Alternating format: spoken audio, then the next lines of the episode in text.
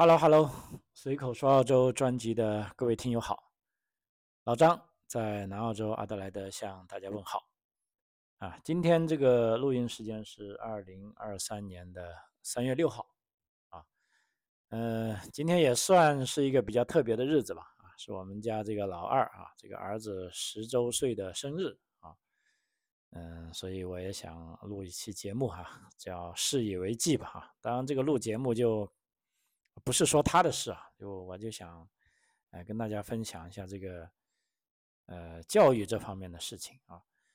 因为中国现在也放开了这个计划生育政策啊，那我相信也有很多朋友家里可能要生老二的哈，甚至老三哈。呃，按照我的经验而言啊，这个老大跟老二就不同的孩子，他们真的是，呃，无论是性格还是智力啊，我感觉是相差挺大的哈。啊，啊所以，嗯，呃，中国有句古语，就是说“一母生九子”啊，是不是个个都不一样啊？大概这个意思吧。也就是说，其实这个也是人类已经总结出这个经验了啊。嗯，所以我对这个儿子的这个学术方面，基本上感觉没什么太大要求啊，他自己也没什么太大要求。而且我看他玩了那么多活动，都不是很上心啊，唯一有一个。打跆拳道啊，看来他在他也就是在表演的时候，哎呀，那个认真劲啊，我觉得他可能有一些打跆拳道的叫跆拳道专场啊，其他啊还真的没有什么哈。因为今天是礼拜一嘛哈，所以嗯，他的生日也比较简单嘛哈，因为没办法开 party 了哈，啊，但是又是十周岁啊，也就按照我们中国人的传统，也是一个比较大的这个生日嘛哈，所以就叫了平时一起玩的。三四个小朋友啊，吃了晚饭过来一起切了一个蛋糕啊。那么他自己昨天也试图做了一个蛋糕，但是这个就做的比较失败了哈。那么吃完蛋糕，小朋友又去玩去了啊。那么大人坐在一起，呃，就聊着聊着啊，自然就聊到这个呃教育方面了啊。那么恰好啊，这段时间我也帮不少啊需要来澳洲留学的朋友啊办了一些。啊，留学的啊，这个学校录取的啊，这个事宜啊，那么呃，在跟一些家长朋友沟通的时候呢，我也是啊比较感慨吧啊，因为呃留学啊，想来澳洲留学的家长朋友啊，那么对孩子都是肯定是抱有比较大的啊这个期待了哈，那么他们的观念呢也不能说不对哈，但是在某一方面来说，如果你当把孩子已经放到澳洲来准备介绍教育了，那么你的有一些观念可能要改一下啊。如果你不改的话呢，嗯，以后将会很难受啊。因为对于我来说，我做的最高兴的就是啊，包括在之前的节目里也说过啊，就是说看到这个留学的孩子学有所成啊。其实学有所成，老师说你不是说呃几年就看得出来的。那么最直观的就是说他学得很开心啊，学业也很好。虽然他不是个状元啊，那么这方面我就觉得应该是很成功了，而且尤其是参加高考之后的学生啊，他们非常明白啊自己想学什么啊，自己对什么有兴趣，而且关键对学习也充满了热情啊跟期待啊，就像这个海绵吸水一样啊，这个拥抱这些新的知识啊，那么每每看到这样的学生。啊，老实说啊，老张总是喜笑颜开啊，因为这对我来说，我就认为他来澳洲留学啊，就是啊成功的啊，而不是说单单考了个多少分啊。所以在这点，我在帮啊，尤其是来自中国大陆的啊这些家长做这个留学的时候，我都会先给他们讲一下这边的具体情况啊。甚至一些我自己的观念啊，当然这些观念我并不期待家长完全接受，啊，但最起码是大致的三观应该是一致的，会，呃，比较好点啊，因为否则我也很有个性的，包括在，啊，前个月啊，我拒绝帮一个学生接受一个学生家长的委托，因为我觉得跟他家长，啊，这个理念没法沟通，我觉得这样做下去。会很累啊，而且更关键的是，以他啊这个学生家长的这样的想法来让孩子来澳洲留学呢，呃，那啊是岌岌可危的哈。就是说，呃，不但孩子不开心，最终家长也可能，呃，会体验到这种苦果啊。所以我最终在跟他协商无果，我毅然就拒绝了这个 case 啊。当时家长也很纳闷，说老张，你不就做这个生意赚钱嘛？嗯，那么你帮我办不就是赚了个钱吗？呃，我说你说的也对啊，就是说我做这个 business 啊，当然就是说，其实赚钱不是最重要的，因为我已经说了，到我这种年过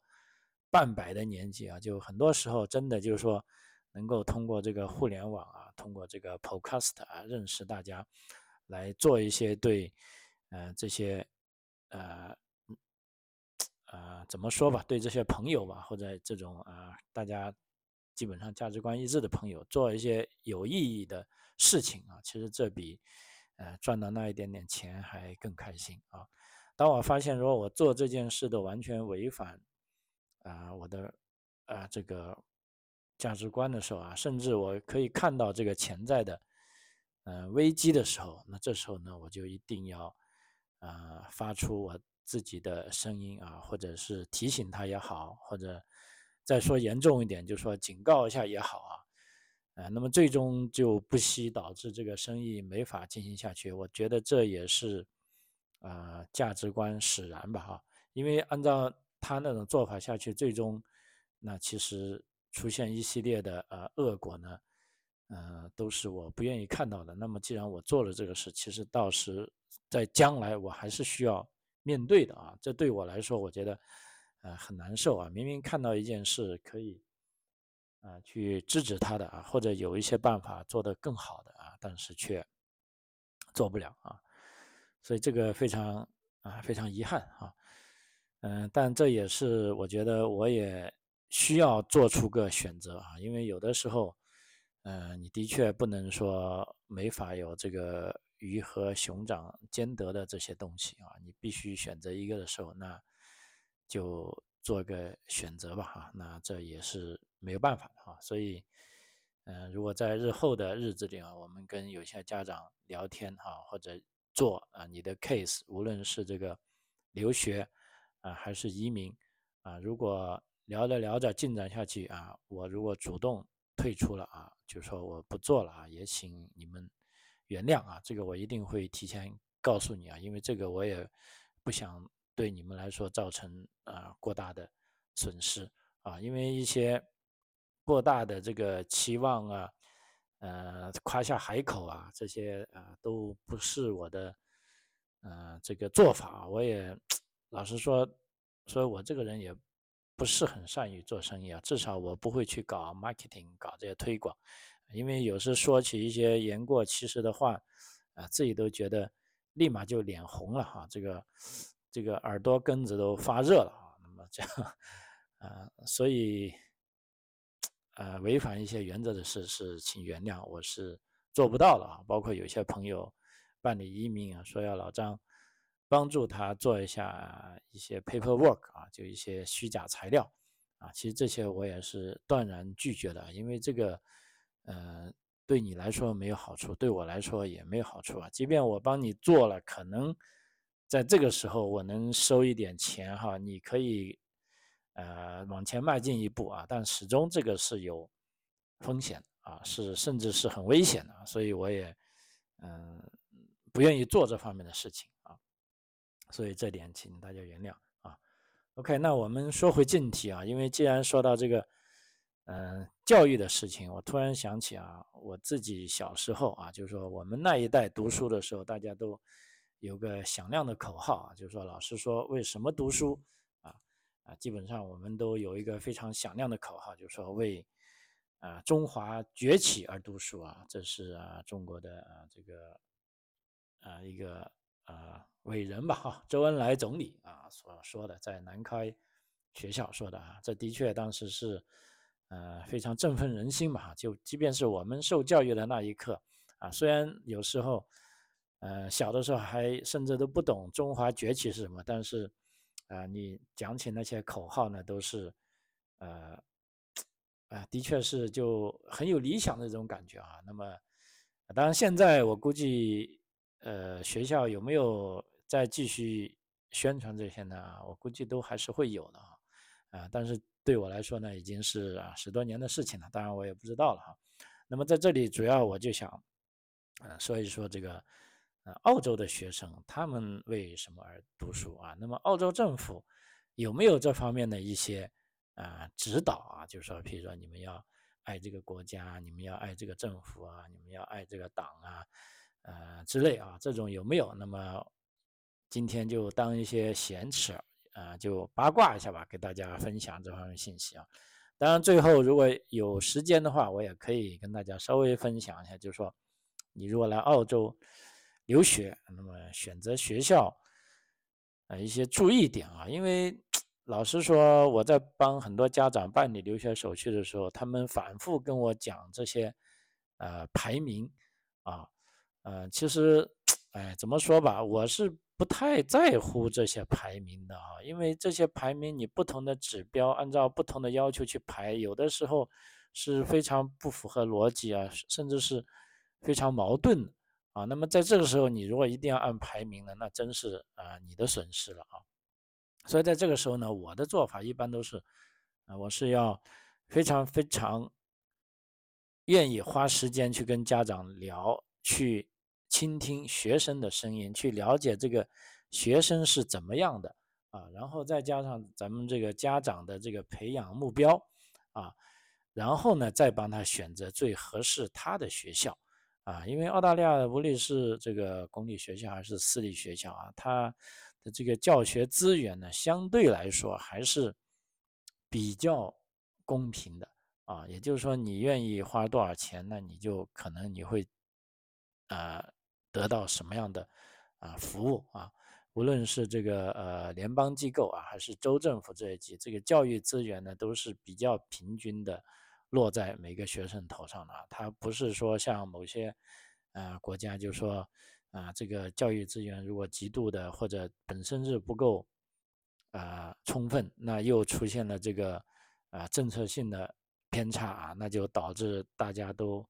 啊疯狂的这个挤进。一些所谓的校区去了啊，那样这样呢，造成这种呃体制上的教育不公呢，其实就是对学生跟家长来说是啊非常不公平的啊。那么在澳大利亚，你说有没有这种情况呢？那你说一碗水要绝对端平呢，是我觉得是也是不可能的哈。就说或多或少啊都是有啊，但问题呢，由于它的这个嗯所有的政策呢都受到这个啊舆论啊跟这个。呃，媒体啊，跟大众啊，甚至这个反对派的这个啊非常有效的监督啊，所以这个体制呢，它不会出现过于大的这个错漏啊。那么这也就是我们的一个啊选择的基础啊啊，所以这个基础大家要知道，就是说你要认可这里他玩的就是这种啊比较啊透明的这种方式，那每个人都可以从这种透明的。啊，方式里去找到啊自己所需要的东西啊，那么就再接下来就等于说啊愿赌服输了啊。OK，那我先讲一下，就说啊，这个在澳大利亚的学生，就像即便我们这一代的新移民哈，有没有说我们会教育自己的孩子要嗯，比如说要为澳洲崛起而读书呢？嗯，至少我在想这个问题之前啊，在今天做这个节目之前，我还真的没有想过要教育小孩要为澳大利亚崛起而读书啊。当然，这也可能是我并不是在澳大利亚出生啊。那我的亲人跟大部分朋友都还是在中国啊。虽然我现在也是澳大利亚的人啊，我也想我的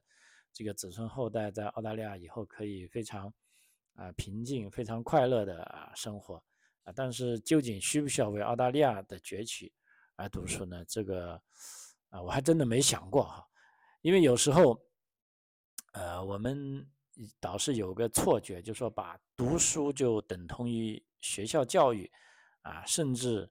啊是应试教育。其实这个我觉得是一种啊这个根深蒂固的曲解吧，仿佛除了课本便无书可读啊，除了考试和学历，读书。就没有什么意义了，啊，呃，这其实不是这样的。但是读书的意义到底是什么呢？啊，就像前段时间在网上看到一些段子，就像呃，中国的一些高校的老师说，那仅仅是为了赚钱吗？啊，那肯定不是这样哈。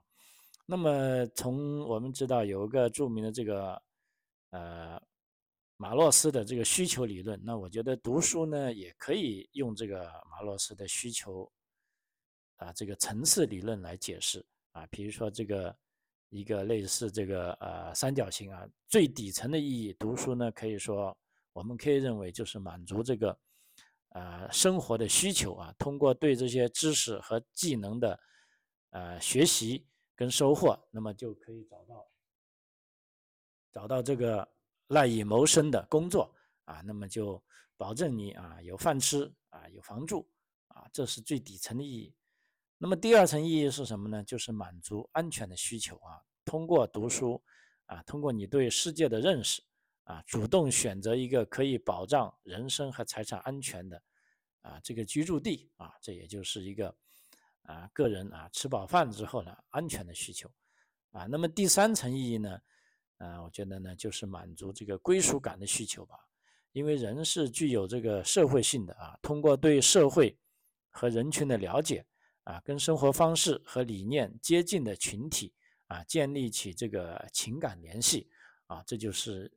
啊，每个人他的这个社会性啊，他有这个情感的联系啊。那么第四层意义呢，就更高的呢，就是说满足被尊重的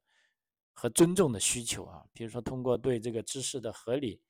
运用啊，创造一定的价值啊。当你取得了一定的地位啊，那你就会受到尊重啊。那么这种呢，就是啊比较啊精神层面的需求了啊。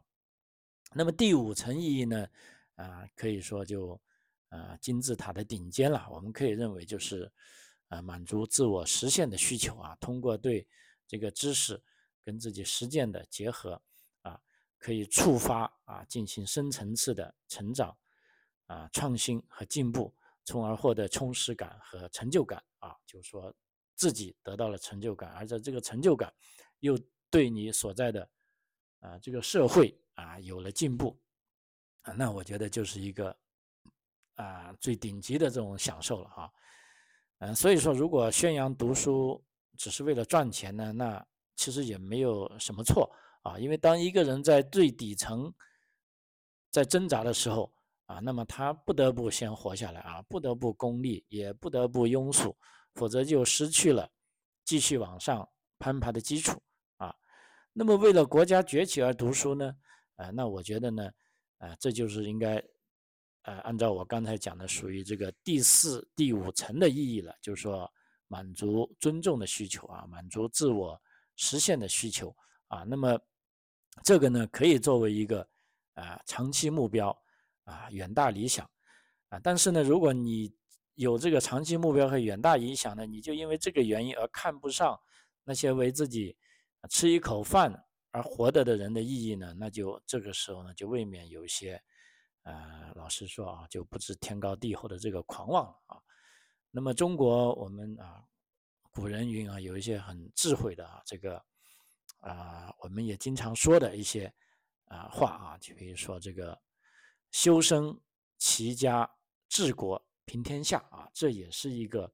读书的意义。那么这四个顺序啊，大家可以看到，它是非常讲究的啊。啊，这个顺序不是随随便便排的啊，因为个人的知识和修养是今后一切的基础。那如果抛开了自身修炼而空谈报国呢？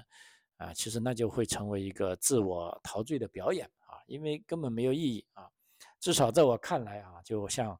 你冲上台去啊，夺走这个演讲者的人家在说话的这个话筒啊，老实说，这本身就是缺乏修养的表现。啊，如果读了十几年的书，连尊重他人、啊平和交流都做不到，那他的读书啊就是失败的啊。那么跟他谈读书的意义呢，其实也没有什么意义啊。就说我们在澳洲啊，经常看到了，就说两派人啊互相争斗啊，那么很多啊来自啊中国的小粉红啊，他就干脆啊就去打人家，或者把人家的标语撕掉。啊，这就让当地人觉得就很纳闷啊，就是说，你有你的观点，我有我的观点，但都不要紧啊。那么你可以把你的观点讲出来，那他也可以把他的观点讲出来，但是你没必要去，呃，把人家的海报给撕掉，或者把人家讲话的人给，呃，推下去，啊，这就一来就显得是，啊，你这个斗争的方法也不对。第二，其实你就不懂得尊重别人，啊，所以你这种所谓的这种抗争呢。啊，就给本地人就非常非常，呃，疑惑啊，就说是不是啊来自这个，呃，这些留学生都是这样的呢？啊，所以经常也得不到这个舆论的认可啊，所以这个点呢，我觉得是啊非常，呃，又可悲又可叹啊。就讲回刚才这个抢话筒这个动作啊，其实我觉得也就是某一种人啊这种。呃，这种人群心理的缩影啊，因为话筒嘛，啊，包括这个人家贴出去的海报嘛，啊，人家的观点嘛，这个某些时候你可以认为是话语权啊。如果台上有话语权的人滔滔不绝，啊，台下没有话语权的人愤愤不平，于是就要伸手啊去抢这个话筒，啊，但是澳大利亚有这个好处呢，就是说，你即便台下，你比如说反对反对党啊，你不在台下，但是你也有。话语的机会，你也可以找到你说话的地方，啊，因为这些你直接去抢话筒啊，这些人永远他也许不会，呃，明白啊，这个话语权呢是一点一点啊挣出来的啊，是这个靠实力争出来的啊，而不是使用蛮力抢过来的啊。老实说，如果你说的话啊有逻辑、讲文明、讲人性啊，自然就会有人听。如果翻来覆去啊，只是喊口号，那么老实说，听众啊，从动一两次也就失去了啊兴趣啊。无论是从啊生活上的话语权也好，还是这个，比如说在啊更高的这种层次，比如说这个科技上的话语权啊，文化上的话语权，还有这个金融上的话语权啊，其实都是个道理。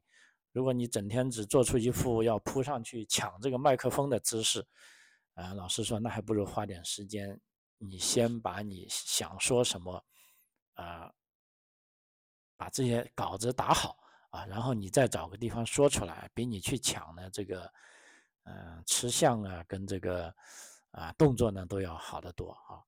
啊，其实我一直都有一个观点，就是说一个人啊，如果能够认认真真做好自己，啊，就已经很了不起了啊。老师说，集体啊和这个。啊，国家啊，这种命运呢，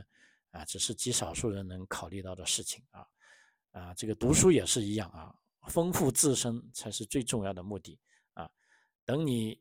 非常厉害啊，你可以有一些新的创造了，你的这个发明啊，你的创新被大家认可了啊，其实你这个时候再去忧国忧民啊，也不迟啊。那么说到这里呢，我就要讲一下这个呃，澳大利亚啊。这个政府啊，他是怎么样对这个澳洲年轻人有一个这个教育目标的啊？他呢是啊有一个叫做《爱丽丝泉教育宣言》，叫 Alice Springs Empire Education Declaration 啊。那么在这个爱丽丝泉教育宣言里面呢，啊，这个澳洲联邦政府啊，可以说，呃。他在这里啊，是二零零五年发布的这个教育正确宣言啊。他这个宣言呢，旨在确保澳大利亚所有的学生都能够获得优质的教育啊，发展全面的啊能力和才能啊，以适应未来的这个呃机遇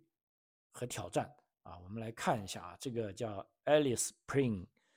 呃 Empire Education Declaration 哈，这个。澳大利亚爱丽丝泉教育宣言，那这个宣言里呢，其实，啊，他强调了以下几点，我觉得啊非常有意思啊。第一呢，他说每个澳大利亚学生都应该有平等的机会，获得高质量的教育啊，无论其来自何种背景或地理位置啊。第二呢，教育应该注重个人发展，帮助学生，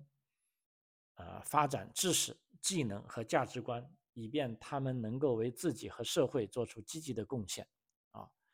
然后呢，教育应该尊重学生的多元文化背景，以确保教育能够满足不同族裔、文化和语言背景的学生需求。啊，教育应该注重学生的健康和幸福，以确保他们能够全面的成长和发展。啊，同时呢，教育应该与社区和家庭紧密合作，以确保教育与社区和家庭的价值观和期望相一致。啊，那么最后呢，教育应该。注重创新和适应力，以确保学生具备适应未来变化和挑战的能力啊。所以，其实这份宣言啊，反映了澳大利亚政府对于教育的价值观和期望啊，并在未来的教育政策和实践中啊，可以说是产生了这个啊广泛的影响啊。包括啊现在的澳大利亚的，无论是公立教育还是私立教育，无论是中学教育。啊，还是小学教育啊，甚至啊大学教育啊，其实都是啊有的啊，你可以看到这里面的一些呃影响哈。所以在澳大利亚读书呢，在这里呢，我们就接个底了哈。教育的目标其实也就是读书的意义啊，而这些目标呢，比如说啊，所有的刚才在这个。啊，宣言里所提到的啊，所有的澳洲年轻人啊，应该成为自信而有创造力的个体，啊，应该成为成功的终身学习者，啊，应该成为积极而有见识的社区成员，啊，所以在澳大利亚读书呢，你并不需要啊优先去帮国家去崛起，啊，去争什么权，啊，你也不需要为父母去长什么脸，啊，争什么光。啊，尽力做好个体啊，做好自己啊，那也就足够了啊。当你把啊这个自己做好了啊，那么其他其实很多事情呢，就是啊水到渠成了啊。所以在这方面呢，呃，我真的很希望啊，咱们家长，如果你了解到澳大利亚啊，无论是这个政府层面啊，这个还是反对党层面啊，他们对这个教育呢是有一定的共识的啊。如果你了解到，啊，这个共识啊，那你当你决定了啊，把孩子送到澳大利亚来上学，那你可能大概率要接受啊，因为在他的教育体系里啊，这个教育理念里啊，甚至教育方法里就充斥着啊这些呃价值观啊，你如果愿意啊，你才啊送他来啊，那么否则的话啊，我就觉得真的就是有点啊浪费这个呃。各方面的浪费啊，其实真的是不划算。嗯，OK，那么这里就讲了关于澳大利亚的一些教育。那么接下来呢，我想呃利用两个排名啊，跟大家讲一下这个呃具体选学校的一些呃为什么我我的观点呢是一定要根据学生的啊情况啊跟这个家庭的培养目标。来寻找，我只是说寻找合适的学校啊，而不是是寻找最好的学校。因为经常有家长都说：“哎，老张帮我找一个最好的学校。”那我经常也会一一头雾水啊，就是说什么叫做最好的学校啊？你这个要定义好啊。比如最好的学校是不是硬件投入最大的？那肯定就是你去找一些啊最贵的私校就对了，因为他收的学费贵嘛。啊，他固然可能。啊，基础设施啊，或者甚至老师的工资都会比较高啊。那这时候呢，你会看到一切都非常高大上啊。那如果你愿意有这个预算啊，那么私校也愿意收你，那你可以去啊。所以在这里，我评价一个学校的标准呢，包括啊，很多家长啊评价学校标准，譬如他们来澳洲留学呢，会去这个 My School 啊这个网站上啊去看这个排名啊。问题呢，不同的排名呢，呃，对于这个。指标呢，其实他们是相互并不一致的啊，甚至相互矛盾的。比如说，我们拿一个最呃明显的 NAPLAN 啊进来，因为 NAPLAN 已经放榜了嘛，因为 NAPLAN 就是读写算法全澳洲统一的考试，在一三五七年级啊，那这时候呢，啊，尤其是小学，因为你实在既没有高考成绩可以参考啊，也没有状元可以参考，你只能通过 NAPLAN 啊，这时候 NAPLAN 呢也有一个啊。呃，在上面的排行呢，当然是啊，就是说我是看到二零二二年最新的啊，啊，这个 NAPLAN 排名呢，前十名呢，其实我们本地人公认的好的呢只有一个。那其他为什么你排到前十名呢？啊，其实也就是他这一年考得好而已啊，他并不就代表着这个一定是啊大家认可的好学校啊。呃，另一个呢就是呃高考分数的排名啊，我也看了一看，那这个呢，呃，感觉这个分数好像跟 NAPLAN，因为按道理来说，他们应该是要。有极强的正相关才对，也就是说，如果 NAPLAN 的成绩好，啊，高考的成绩也好才对，啊，那么但事实上呢，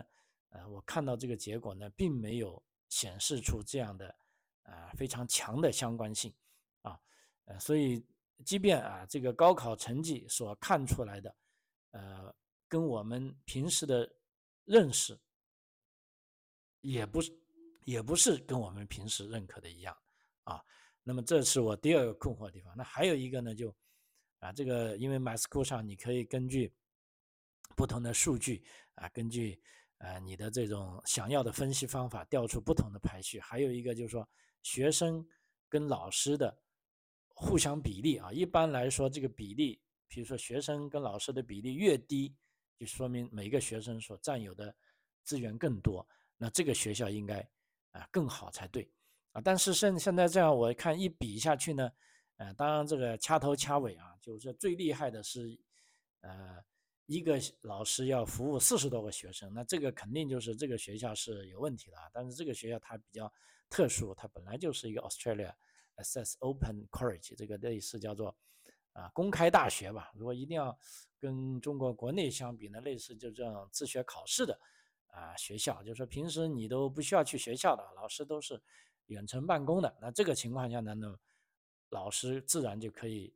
辅导更多的学生了。一个老师大概是一比四十多啊。那么再看下来呢，一些很好的在 NAPLAN 里面排名，甚至呃高考排名很高了，它都是大概一比二十到一比十九啊。其实这个啊也只能说在排名排到中位数啊。如果你按这个排名呢，那这些学校啊都不是你所选的啊，所以呢它又是矛盾的。那反而那些资源比较多的呢，是一些比较小的学校，比如说尤其是只有两三百人、三四百人的学校啊，这个呢基本上一个老师呢，他只要服务大概十六个学生就行啊。就像